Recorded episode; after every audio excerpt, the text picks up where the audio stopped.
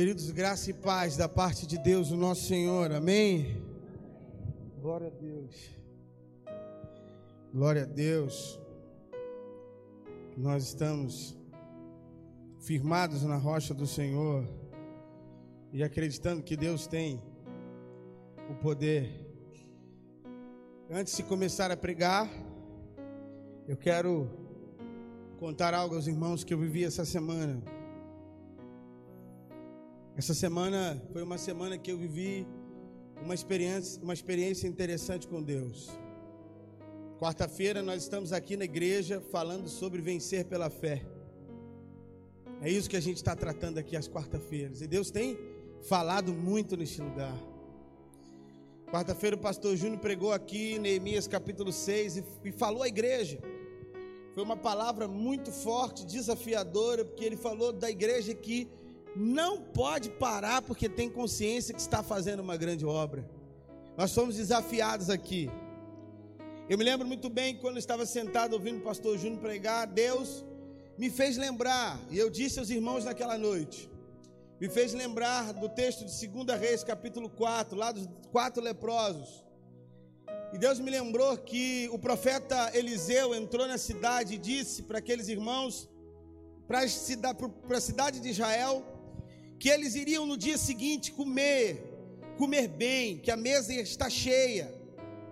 E quando o profeta diz isso para um povo que estava comendo esterco de pombo, cabeça de jumento, e eu quero dizer um outro detalhe: eles estavam vivendo uma época tão ruim que as mulheres já estavam fazendo sorte entre si para ver os filhos que seriam sacrificados para servir de alimento para elas.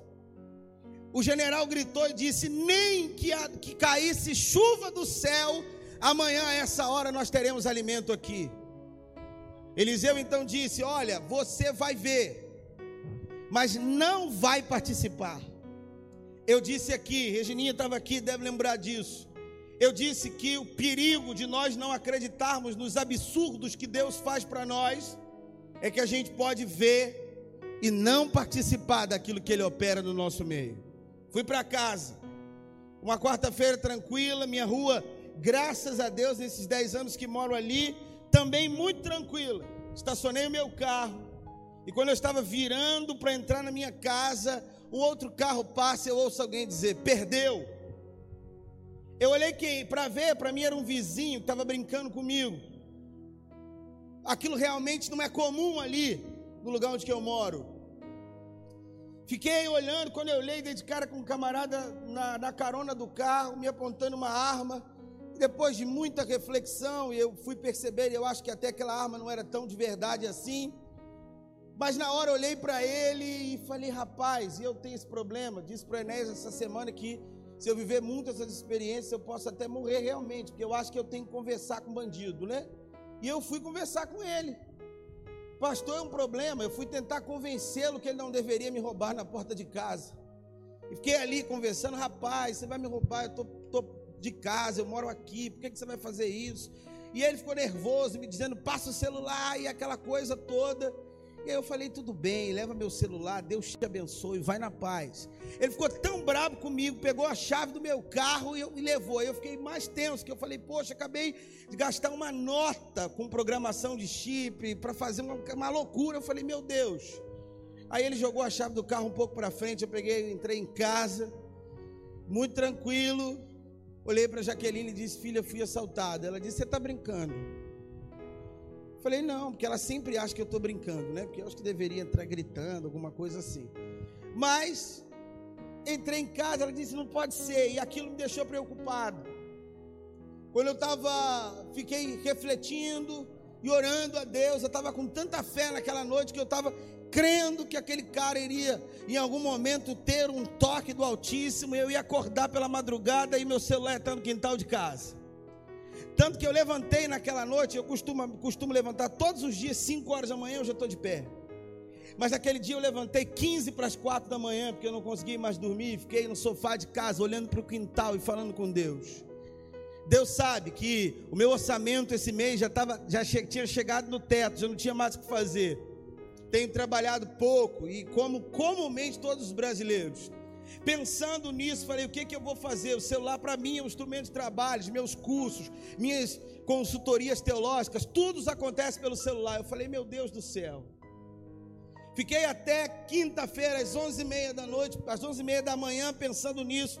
Aí perturbei Jaqueline, falei: filha, e aí? Eu queria que ela dissesse alguma coisa. Que a única opção que tinha eu não queria, que era comprar um outro no cartão, e aí ia exacerbar ainda mais a minha conta. Mas aí, para eu não me sentir culpado sozinho, eu estava aguardando ela dizer que podia, porque aí nós dois nos sentimos culpados juntos. E aí ela disse: Você está querendo que eu diga o que para você? Você só tem duas opções: ou você rouba um celular ou compra outro no cartão. Eu falei: roubar eu não vou, então vamos comprar outro no cartão. Fiz aquilo que pobre faz costumeiramente, parcelei o celular muitas vezes. E aí, quando eu estava comprando celular e parcelei ali, e Estava quase na hora da terapia, porque quinta-feira, três horas, a gente tem terapia lá em casa. A hora já tinha avançado, já que ele já disse cancela com o terapeuta. Eu falei, não, liguei para ele, falei, vou chegar aí. Ele disse, pode vir, eu já cancelei pra, com a pessoa que vem depois de você. Ainda bem que eu não cancelei aquela, aquela ida ao terapeuta. E você vai entender por quê. Quando a gente acabou ali, chegamos lá. Uma das coisas que a minha mulher disse em casa, ela disse, filho, eu não sei, mas esse dinheiro do celular Deus já tem, só não chegou ainda. Eu disse amém. Fomos para a terapia. Cheguei lá, a gente vai conversar, conversando. E aí caiu uma graça naquela, naquele consultório tão grande. Nós fomos tomados pela presença de Deus de uma maneira tão extraordinária. Meu terapeuta é pastor. Nós fomos constrangidos por Deus. Deus começou a usar aquele homem de maneira terrível. Jaqueline repetiu a mesma coisa. Enquanto isso, eu estou vendo ele se movimentando. Aí ele me pergunta, Glauber, Quanto que foi o celular? Eu disse mil reais. E aí ele continua falando, falando, falando, falando. No final das contas, ele disse: Glauber, Deus dá celular. Você acredita nisso? Eu disse, claro que creio. Ele disse, toma esse envelope aí, conta quanto tem aí. Eu contei, tinha mil reais naquele envelope. Ele disse, há 15 dias atrás, uma irmã aqui da igreja me disse, pastor, segura esses mil reais para abençoar uma família. E quando você entrou aqui, Deus me disse que esses mil reais é para você. Deus ainda dá celular. Aleluia. Pode aplaudir, irmão. Aleluia. E sabe uma coisa que ele falou para mim? Ele disse: Você está ensinando fé para a sua igreja? Eu falei: Tô. Então você precisa ser esse exemplo de fé. Você precisa ser esse homem que Deus manifesta a glória, irmãos. E eu vivi uma das experiências mais fantásticas. Num dia anterior, eu disse que Deus faria aquilo que pareceria absurdo, e Deus de fato fez para a glória do nome dEle para o louvor do nome dele, para que o nome dele pudesse então ser exaltado. Então, querido, creia, porque Deus ainda continua o mesmo, ele não mudou e nunca mudará. Aleluia! Glória a Deus. Vamos à Bíblia. Eu hoje tenho uma palavra para o teu coração que me inquietou muito essa semana. Eu quero convidar você a abrir a Bíblia no livro de Jonas, capítulo de número 1.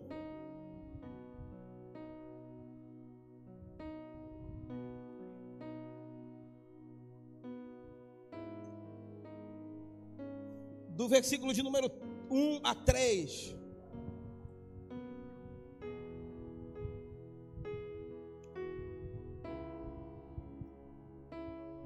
Jonas, capítulo de número 1, verso de 1 a 3.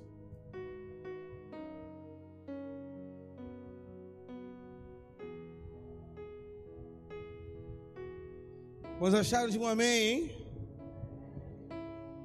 Isso. E veio a mim a palavra, e veio a palavra do Senhor a Jonas, filho de Amitai, dizendo: Levanta-te, vai à grande cidade de Nínive e clama contra ela, porque a sua malícia subiu até a minha presença.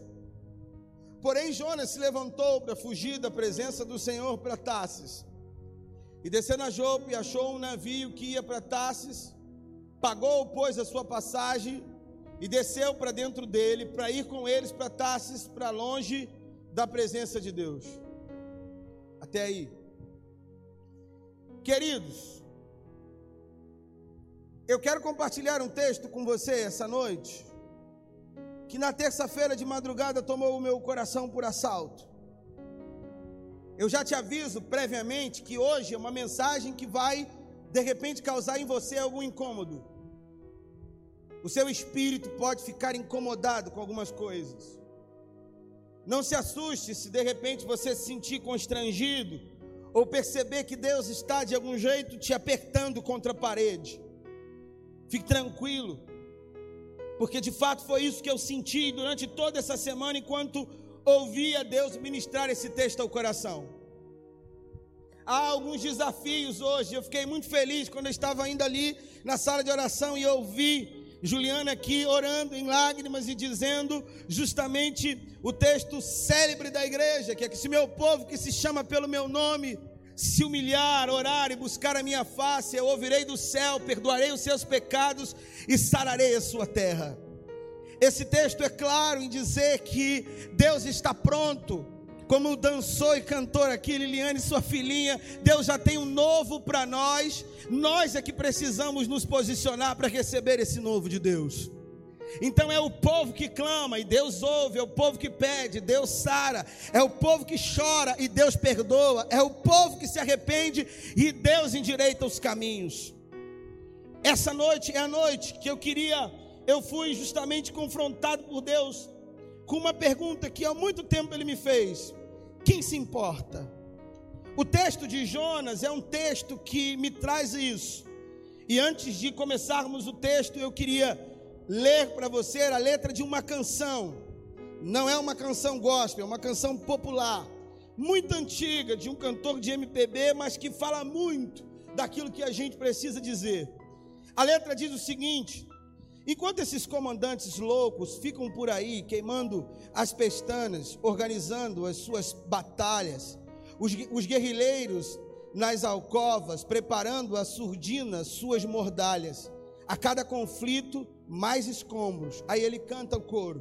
Isso tudo acontecendo e eu aqui na praça dando milho aos pombos. Ele repete dizendo: Isso tudo acontecendo e eu aqui na praça dando milho aos pombos. Ele continua a letra. Entra ano e sai ano e cada vez fica mais difícil o pão, o arroz, o feijão, o aluguel. Uma nova corrida do ouro. Homem comprando da sociedade o seu papel. Quanto mais alto o cargo, maior o rombo. E aí ele diz que enquanto isso tudo acontece, nós ficamos na praça dando milho aos pombos. Ele continua, eu dando milho aos pombos no frio desse chão. Eu sei tanto quanto eles se bater, asas mais altos voam como graviões. Tira o homem, tira o pombo. Quanto mais alto voam, maior o tombo. Eu já não sei o que mata mais, se o trânsito, a fome ou a guerra. Se chega alguém querendo consertar, vem logo a ordem de cima, pega esse idiota em terra. Todo mundo querendo descobrir seu ovo de Colombo. E isso tudo acontecendo. E eu aqui na praça, dando milho aos pombos. Quando essa música é do Zé Geraldo. Quando eu ouvi essa música pela primeira vez, eu fiquei pensando, esse cara, se você procurar no YouTube, inclusive, editaram ela com muitas imagens de situações que o mundo pode viver. Eu fiquei pensando, associei justamente essa pergunta de quem se importa. E aí eu fiz uma lista de coisas aqui, escrevi isso para não esquecer. Por exemplo, em pleno século 21, nós ainda vimos casos no interior, por exemplo, de Minas Gerais, aqui no Brasil, de mulheres negras que são tratadas ainda como escravas pelos seus patrões. Racismo velado, declarado, explícito, seja na TV, na praça, na rua, na escola. Mas quem se importa? Ainda no século 21, a cada dia que passa, o tráfico de droga toma conta, conta. E houve um momento que ele estava lá na Zona Sul, e a gente olhava para a TV e pensava, olhava para isso com tanta distância, com tanta longitude. Hoje parece que isso está muito próximo do nosso quintal. E lá se vão os filhos, lá se vão os netos, lá se vão os maridos, lá se vão as meninas e os meninos. Mas quem se importa? A violência cresce a cada dia. Nós, isso números e dados, nós temos nesse país homicídio, pelo menos ao ano, 60 mil pessoas que morrem de homicídio nesse país. Isso é um número de guerra. Mas quem se importa? Quem se importa? As pessoas estão cada vez mais desapegadas. A gente vive violência emocional, violência sexual, violência moral e violência física. Mas quem se importa a cada dia que passa, ainda hoje, no, em pleno século 21, eu não vou me ater a toda a estrutura histórica, mas ainda em pleno século 21, nós temos mulheres nesse país que morrem só pelo fato de serem mulheres. O feminicídio, se você quiser pesquisar em algum lugar, você vai perceber o quanto que a taxa de mulheres assassinadas por seus maridos, seus noivos, seus namorados aumentam a cada dia. Paz, meus senhores, ainda existe hoje mulheres que recebem menos do que homens, e não porque ela está numa função diferente, na mesma função, mas às vezes, pelo, por ser mulher, ela recebe ainda isso. Isso acontece hoje, mas quem se importa, minha gente? Hoje nós vemos a indústria do aborto voraz, loucura, querendo a cada dia criar um conceito político, uma argumentação política para defender essa ideia. Mas o problema é que, em nome da saúde pública que está por trás do discurso do aborto em todo lugar do mundo, ninguém fala da, do dinheiro, ninguém fala da renda que essas clínicas sejam clandestinas ou não, ninguém põe os pós e os contras, ninguém se questiona por, por exemplo, se a rede de saúde pública, que não tem condições, quem sabe, de fazer as coisas mínimas, vai ter condições de atender com toda tranquilidade essas meninas que vão procurar para tal coisa. A gente vê que a cada minuto, se é dados que a gente tem também, a cada minuto tem uma criança sendo abortada, mas quem se importa? Quem se importa, por exemplo, pela justiça social? A gente ainda hoje tem casas, e eu vou dar um dado para você bem próximo. Se você você um dia quiser ver essa realidade, não precisa ir à África, não precisa ir a um país no continente africano, dá um pulinho ali no Jardim Gramacho, não na parte nobre do Jardim Gramacho, vai um pouquinho mais para dentro que você vai ver casas de madeira. Você vai ouvir relatos de pessoas que acordam tarde, acordam eles eles dormem quatro horas da manhã, porque é o tempo que a madeira já esfriou no tempo do sol e vão acordar meio-dia, porque eles já não sentem mais e aí vão viver, fazer fazer do quê? Vão viver do lixo. Vão ver que nos seus quintais ah, ah, não há saneamento básico. Ainda hoje a gente tem gente que não tem saneamento básico, não tem água potável, não tem educação. O nosso país, por exemplo, é um país que é ou é semi-analfabeto ou o nível de analfabetismo é muito grande. Eu não sei se você sabe, mas só 15% desse país tem curso superior. É complicado a gente falar, inclusive, de meritocracia num país em que a gente tem uma educação pública, mas que não é, não alcança tanta gente assim. A gente tem injustiça de todos os níveis e formas. A gente tem, por exemplo, gente que entende um pouco da lei, usando da brecha da lei para sair mesmo sendo condenado. Mas tem gente até hoje na cadeia, cumprindo cinco anos porque roubou literalmente uma galinha. Tem outros que estão lá ainda hoje que já cumpriram uma pena, mas não tem advogado, não tem ninguém para defender e não podem sair de lá. Mas quem se importa? Quem se importa com isso? Essa pergunta é uma pergunta que me saltou e é por isso que eu estou sendo aqui taxativo em fazê-la. Quando eu li e fui para o livro de Jonas, eu justamente entendi esse processo. E tem algumas coisas aqui que Jonas viveu que eu quero compartilhar com você. Quando a gente olha para o contexto de Jonas, a gente pensa: Jonas está vivendo um contexto. O livro de Jonas não é a conversão de Nínive. O livro de Jonas é a conversão de Jonas. Esse livro não trata a conversão da Nínive, a grande cidade bárbara, mas sim a conversão do profeta.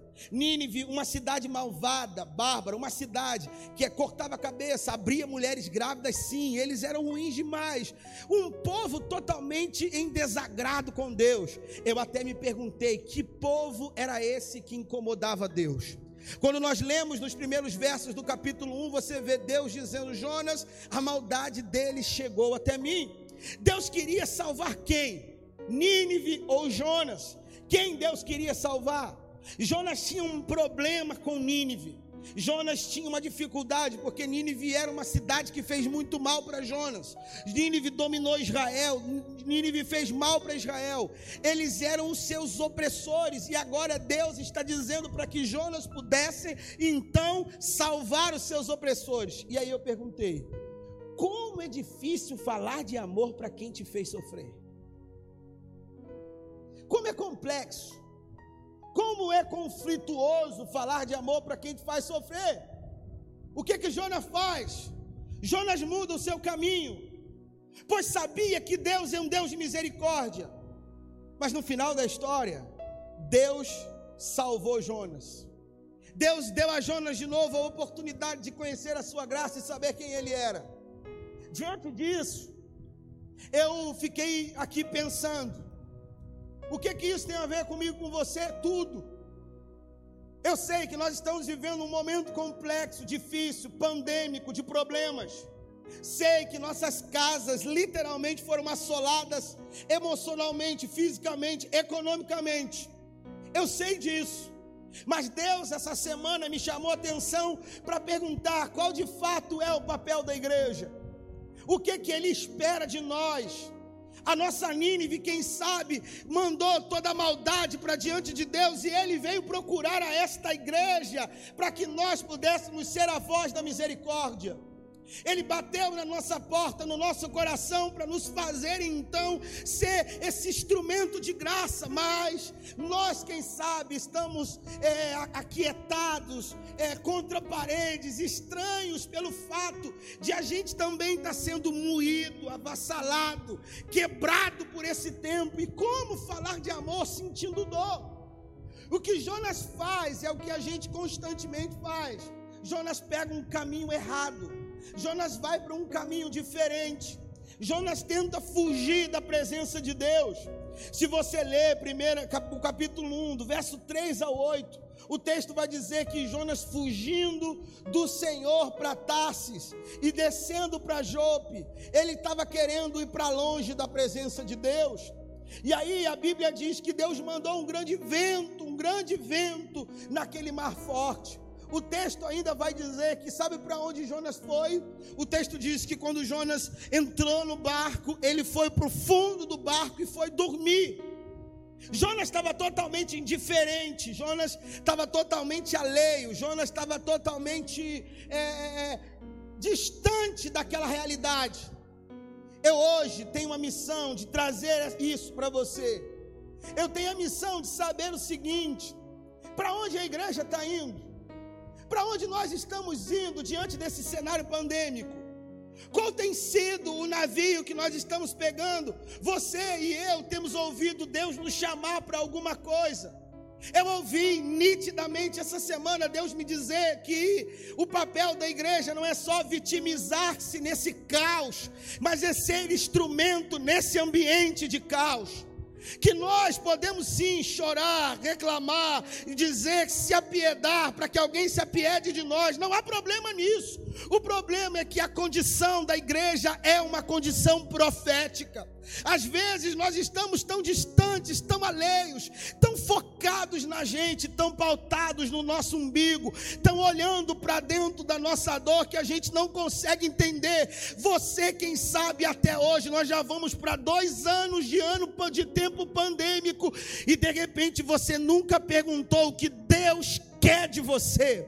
Você nunca fez essa pergunta. De repente, o que você mais orou nesse período foi: Senhor, por que isso? Senhor, porque eu estou passando isso? Senhor, porque isso está acontecendo? Oh, meu amigo, Deus está querendo ouvir outra coisa dos seus lábios. Deus está querendo ouvir você dizer: Senhor, o que eu posso servir? Como eu posso agir? O que o Senhor quer de mim? O que o Senhor quer de nós nesse tempo? Você e eu, às vezes, estamos fugindo sempre indo em outra direção. Alguém está gritando, passa a Macedônia, mas a gente está muito ocupado com as nossas questões. Alguém está dizendo, ajuda-me por favor, mas a gente está sofrendo e muito focado nas nossas dores. Alguém está pedindo, estenda a mão, mas a gente está muito ocupado com aquilo que a gente acha que precisa. E Deus está dizendo: vai a Nínive, vai a Nínive, vai a Nínive. E nós estamos num estádio de dormência, ao fundo de um porão, dormindo, inerte, longe, fugindo de Deus, longe do Senhor.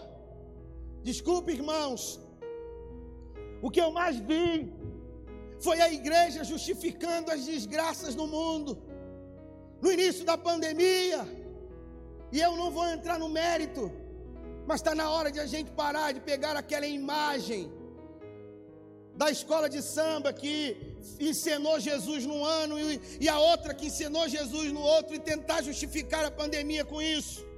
Está na hora de a gente parar de olhar para fora, de olhar para o outro e achar que é o outro que é culpado da desgraça que nos assola. Está na hora de a gente parar de pegar o caminho errado e começar a dizer o que o Senhor quer de nós. Porque o caos está acontecendo e a gente está jogando milho aos pombos. O caos está ao nosso redor e a gente está na praça jogando milho aos pombos, pegando o caminho errado indo para outra direção. Sabe qual é o interesse daqueles que estão à sua volta? O texto diz. O texto sagrado diz que o mar está agitado, os homens estão jogando tudo para fora, eles querem saber qual é a causa. Está todo mundo orando ao seu Deus, mas tem um camarada no fundo que é servo do Deus Altíssimo, Criador de todas as coisas. Esse cara está dormindo. Qual é a pergunta? do comandante do navio. O comandante do navio bate no ombro dele e falou: Dorminhoco, qual é a tua ocupação? De onde tu vens? Qual é a tua terra? E de que povo és tu? Eu estou ouvindo o mundo lá fora, olhando para a igreja e querendo saber, ô oh, dorminhocos, qual é a tua ocupação? Qual é a nossa ocupação? Qual é a tua ocupação? Qual é a minha ocupação? De onde tu vens? Qual é a nossa terra? A gente é da onde? De que povo nós somos? Há um caos lá fora e o mundo está querendo saber da igreja qual é a ocupação da igreja. Jesus disse que a ocupação da igreja é ser sal da terra e luz do mundo. Jesus disse que a palavra da igreja é arrependei-vos, porque o reino de Deus chegou. Jesus disse que a terra da igreja é o céu. Jesus disse que o povo da igreja é o povo de Deus. Qual é a tua ocupação? Nós estamos o tempo todo fugindo. Nós estamos o tempo todo pegando caminhos contrários. Irmão, não tem como ir em outra direção senão essa. Para onde nós estamos indo? Para que lugar? Para que direção você e eu estamos caminhando? Como a gente consegue dormir? Eu, inclusive, fiquei lembrando muito de uma mensagem que eu vi na igreja há muitos anos aqui, da irmã Ignez, amiga da irmã Selmar, e ela uma das frases que ela dizia como ênfase do seu sermão era a frase transitória. Ela dizia: Igreja, que resposta darás? Quando ela falava de Débora. A primeira fase de Jonas é essa, é a fase do caminho errado. Você está fugindo de Deus, está longe da presença dEle, está alheio, está distante, parece que não é com você. O mundo está desabando, mas a sua vida espiritual está do mesmo jeito. O mundo está caindo na sua cabeça, mas você ainda não resolveu a sua espiritualidade com Deus. O mundo está destruído, mas você ainda não entendeu que Deus quer usar a sua vida e não as suas desculpas, não os seus porquês não os seus ah, Senhor. E Deus não está nem aí para suas desculpas. Deus não está nem um pouco preocupado com seus porquês. Deus não está querendo saber se você é criança, se você é gago. Ele está dizendo que Ele quer usar a sua vida. Acorda, levanta, desperta. Não dá para dormir mais. Não dá para a gente ficar aqui olhando para o céu e achando que não é conosco, é com a gente. Não dá para ficar na praça alimentando os pombos. Nós estamos, quem sabe, pegando o caminho errado. Engraçado, irmãos, que Jonas estava tão certo de que ele não cumpriria a vontade de Deus, que ele diz assim: gente, o problema sou eu. Eu sirvo ao Deus do céu que criou tudo isso aqui. Faz o seguinte: me joga no mar. Quando Jonas pede para ser jogado no mar, sabe o que ele está querendo? Ele está querendo morrer. Ele estava tão decidido a não cumprir o propósito de Deus, a vida dele, que ele queria morrer. Que ele queria de fato se matar, só que Deus não permitiu. Sabe uma outra coisa que Jonas me ensina? Além de que a gente não deve pegar o caminho errado, não deve viver na indiferença, é que o ambiente empurra a gente para Nínive. Não adianta. Se a gente é igreja, Deus vai criar ambiente para a gente para lá. Digo novamente, você já parou para pensar e dizer assim, Deus, em vez de você ficar dizendo que é o carnaval que é o culpado de tudo isso, você já parou para pensar que Deus pode estar querendo acordar a igreja brasileira? Você já parou para pensar que Deus pode estar querendo que você viva experiências maiores com Ele? Você já parou para pensar que Deus pode estar querendo te, te levar para o lugar que você deveria estar há muito tempo e não está? Você já parou para pensar que de repente essa luta, essa dificuldade, esse ambiente que te empurra, que te oprime, que te joga para cima, esse negócio que estranho que você fica, meu Deus, porque tanta luta e tanta prova. Você já parou para pensar que isso pode ser Deus dizendo: Eu quero você aqui, não aí. Já parou para pensar nisso? Você já parou para entender isso? Eu não sei, quando eu falei aqui para a Meire no domingo passado que ela não tinha ideia como Deus usou ela para minha vida, porque o sermão que a Meire pregou aqui sobre Gênesis capítulo 45 foi mais ou menos isso que Meire disse. Quando José, a gente passou a vida toda ouvindo os pregadores dizendo: Olha, não conte o sonho, porque se você contar o sonho, as pessoas vão atrapalhar, conversa fiada. Quando você, o que José é a maior lição disso. José no final, Áurea, está dizendo assim: olha aqui, vocês queriam me matar por causa dos meus sonhos. Mas vocês estavam achando que estavam me colocando para longe daquilo que Deus queria. Mas na verdade vocês me empurraram para mais perto. Porque Deus, escuta isso aqui, porque é profético o que eu vou dizer. E não adianta você querer fugir disso, porque quem está, só se você não tiver. Mas eu estou falando aqui não como quem leu, estudou, mas como quem vive isso na prática. Isso faz parte da minha vida, isso faz parte da minha essência. Deixa eu dizer uma coisa para você: se você está envolvido num projeto maior do que você, não adianta correr nem se levantar o que se levantar, porque Deus vai te empurrar para lá. Não adianta. Pode ser o que for. Não tem esse negócio. Porque Deus usa o ambiente para empurrar a gente para Nínive. Sabe o que Deus me disse aqui quando eu estava estudando esse texto? Era isso. Por que, que a gente não está olhando esse ano pandêmico como uma oportunidade? De repente Deus está arrastando a igreja, como fez com Daniel, como fez com Ezequiel, todas as vezes. A irmã Cíntia pregou aqui no domingo passado pela manhã, e ela leu um texto que eu gosto, quando dizia: O Senhor veio e me pegou. A palavra hebraico para aquela expressão pegar, não é pegar com carinho, é Deus pegando e trazendo Ezequiel, mesmo sem ele querer. É Deus pegando pela soberania. E tem textos em Ezequiel que ele, ele veio e pegou-me pelos cabelos. Eu não sei se você consegue visualizar esse Deus desse jeito, mas Deus é assim, viu? Quando Ele quer cumprir o seu querer, o seu desígnio, não tem esse negócio. Ele nos arracha, Ele nos arrasta pelo poder da Sua soberania. O ambiente nos empurra para lá. E a gente precisa parar para pensar o que, que Deus quer com tudo isso. Deus, de repente, está empurrando a nossa igreja para perto de Nínive. E a gente precisa entender esse ambiente. Ah. Jonas vai cair. Me joga para morrer. Ele vai e cai no mar. Aí tem lá um grande peixe. O peixe, pum, não vai morrer, não, Jonas. Depois você lê isso em casa. Mas Deus criou para Jonas um balão de oxigênio natural. Está na Bíblia. Está na Bíblia. No verso 5 do capítulo 2, Jonas diz: As águas, as algas, acho que é assim que se pronuncia, elas se enrolaram na minha cabeça. Ele estava dentro, no fundo do mar, dentro do peixe.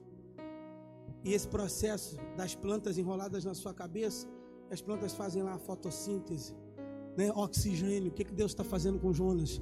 Dando a ele um balão de oxigênio natural. Você não vai morrer, não. Porque eu quero que você vá para Nínive. É lá que você vai. O grande peixe é a tragédia que nos assola, as tragédias que nos assolou em 2019. O grande peixe é a pandemia que nos assolou em 2020. E deixa eu dizer uma coisa: se você for a Jonas capítulo 2, versículo 10, você vai, olha como é que Deus usa o ambiente. A igreja precisa entender isso. E falou, pois, o Senhor ao peixe, e ele vomitou Jonas na terra seca. Deixa eu falar uma coisa: quando eu fui para o seminário, há quase 10 anos atrás, que eu fui fazer teologia, uma das coisas que mais me chocou é que eu olhei para o mapa e descobri que Nínive não tem praia. Deus, quando, quando, o texto diz que Deus jogou Jonas na terra seca, ele jogou a 80 quilômetros de distância de Nínive. Já que você fugiu, veio de barco para cá, vai ter que voltar a pé. É, meu irmão. Fugir de Deus é um problema, minha gente. Não fuja. Eu, eu, eu sempre falo isso para os meus amigos que são chamados, seja para o que seja. Se tem algum fujão me ouvindo, eu vou dizer para você: não fuja. Porque quando a gente diz sim, segue o caminho, o pau já quebra na casa de Noca. E ficar fugindo piora, viu, gente? Tá Jonas jogado lá, vai ter que andar. Sabe o que é cair na terra seca? Está 80 quilômetros distante do lugar que Deus queria. Ele vai ter que se esforçar. Ou seja, esse ambiente de prensa que a igreja está vivendo é para empurrar a gente para o centro da vontade de Deus. Você já pensou que de repente a minha sua casa está vivendo um desconforto, uma crise? Você já parou para pensar, Senhor, não sei se é o diabo, mas já perguntou para Deus se é Deus querendo te trazer para o lugar que você deveria estar? Você já parou para pensar que esse vento aí no trabalho que te encarou, que você foi, não entendeu nada, estava tudo bem, tudo equilibrado? Você já parou para pensar que não foi Deus que está querendo trazer você para Nínive? O Deus que não quer que a igreja pegue o caminho errado é o Deus que nos empurra para Nínive. Terceira e última coisa. Isso aqui vai doer muito na quinta costela. Aperta o cinto aí, isso aqui doeu muito em mim. Capítulo 4. Jonas foi para Nínive e pregou, e aí ele ficou bravo com Deus. Eu sabia que o senhor ia fazer isso. O senhor é misericordioso. Eu sabia que eu ia pregar lá, eles iam se arrepender, ser salvo. Era isso que eu não queria fazer. Eu não queria ir lá. Aí Jonas está no sol quente. E ele, ele era careca. Aí ele está ali, o sol quente. Aí Deus faz germinar uma boboeira, uma árvore. E dá sombra para Jonas, Lúcia. Jonas fica feliz, aquietado, tranquilo. E ele dorme. Aí Deus, sabe o que Deus faz? Deus faz um verme crescer na boboeira, a boboeira morre. E Jonas estava, ele gostava de dormir, gente. Ele estava tão, tão descansado que ele estava tão descansado que ele acorda sentindo o sol pegando na careca. A gente que está aqui, né, Humberto, de vez em quando em cima do, do andame, sabe o que é isso, né?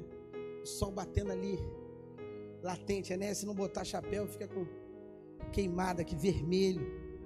Então ele, ele acorda tão revoltado e diz assim: Peraí, Senhor, que é isso? O que, que foi, Jânio? Eu quero morrer. Que nem a boboeira que me dá sombra, o Senhor deixa aí, melhor que me mate. E Deus pergunta: é razoável isso, Jonas? Te parece razoável, Jonas, você reclamar querendo morrer?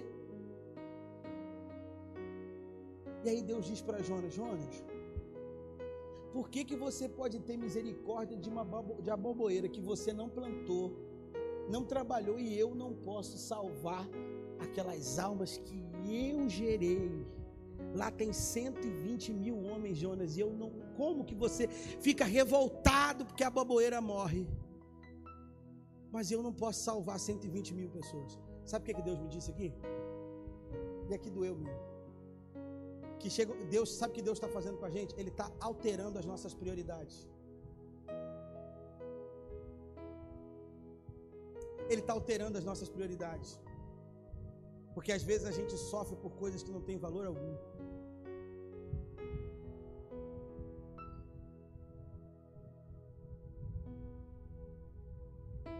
Deixa eu te fazer uma pergunta.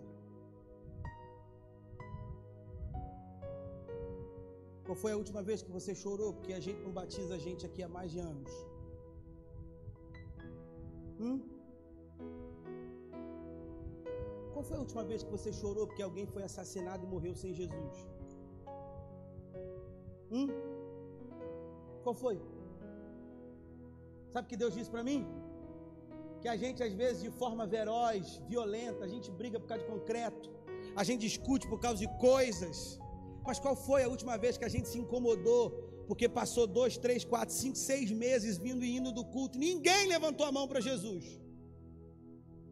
Me diz qual foi a última vez que você acordou assustado de madrugada e, e meu Deus, e de repente você parou para perceber que você estava desesperado, que você estava preocupado para que caminho e para que situação e para que estado está a igreja que você congrega. Qual foi a última vez que você sentiu cólicas? Paulo diz: Eu sinto dores de parto. Qual foi a última vez que você sofreu por alguém?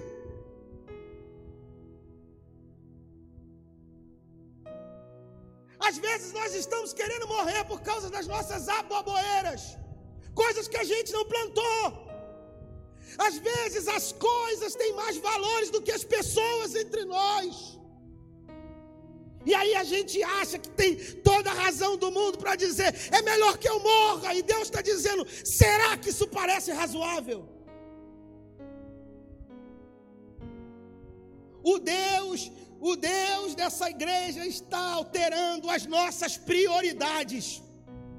Deus está acabando com as nossas aboboeiras para a gente aprender a amar aquilo que Ele ama e se importar com aquilo que Ele se importa. Porque quem faz a agenda da igreja é Deus. Quem decide, meu Deus do céu, quem decide as prioridades da igreja é Deus. Quem manda nela é Deus. Quem ordena é Deus.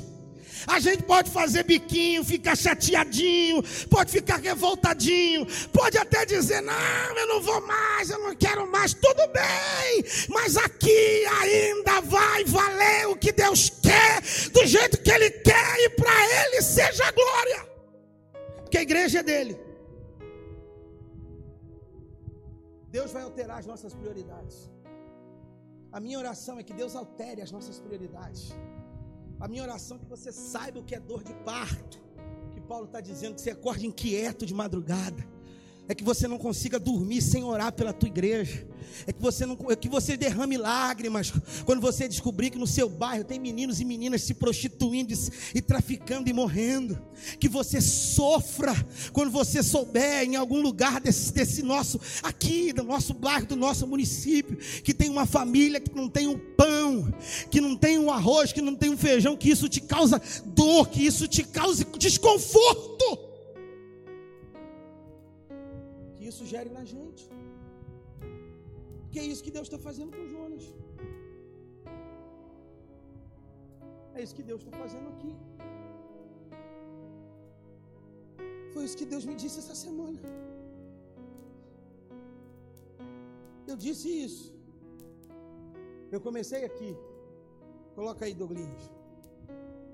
Eu comecei aqui falando sobre, perguntando quem se importa. E eu termino e espero em nome de Jesus que o Espírito Santo nos pode passar.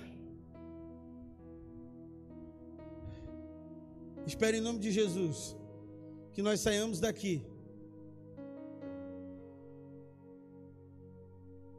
dizendo aqui: eu me importo. Eu me importo. Eu me importo. Eu me importo. Que o Espírito Santo te ajude a dizer isso. Eu me importo. Eu me importo. Se o meu povo que se chama pelo meu nome, eu me importo. Eu quero pessoas salvas nesse lugar, eu me importo. Eu quero novos crentes santos, discipulados, sendo batizados nesse lugar, eu me importo. Eu quero que de fato, como cantou aqui a Liliane, o novo de Deus seja possuído por nós, porque eu me importo. Eu quero que as nossas relações que estão quebradas sejam restauradas, porque eu me importo. Eu quero que as nossas famílias sejam reedificadas, eu me importo. Eu quero ver os jovens, as crianças invadindo esse lugar, que a nossa salinha fique cheia, que a Márcia tenha muitos e muitos adolescentes lá de fora, que a juventude receba muitos e muitos jovens, que as mulheres sejam um canal ainda maior de bênção para as mulheres que estão aí arrebentadas, quebradas, quem sabe sofrendo violência. Que nós, se nós dissermos eu me importo, Deus vai usar essa igreja para trazer remédio para essa gente. Eu me importo, eu me importo de saber que tem alguém que está morrendo sem Deus. Eu me importo, eu me importo, eu me importo.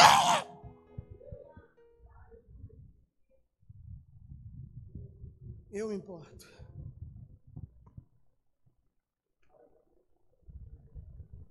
Oh, que o Espírito de Deus, irmãos, possa trazer contrição para o nosso coração. Fique em pé comigo, vamos orar.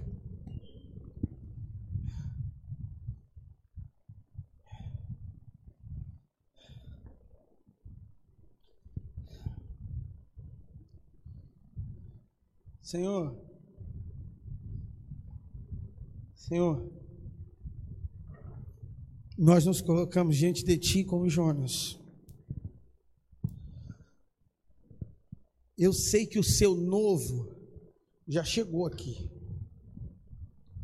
Eu sei que o seu o vinho que o Senhor tem para derramar sobre nós aqui já caiu eu sei que todo esse ano de 2021 o Senhor está nos desafiando a mudar o nosso odre. Aleluia. Deus, e a gente veio aqui essa noite para trocar as nossas sandálias e botar sapatilhas que trilham o teu caminho. Oh,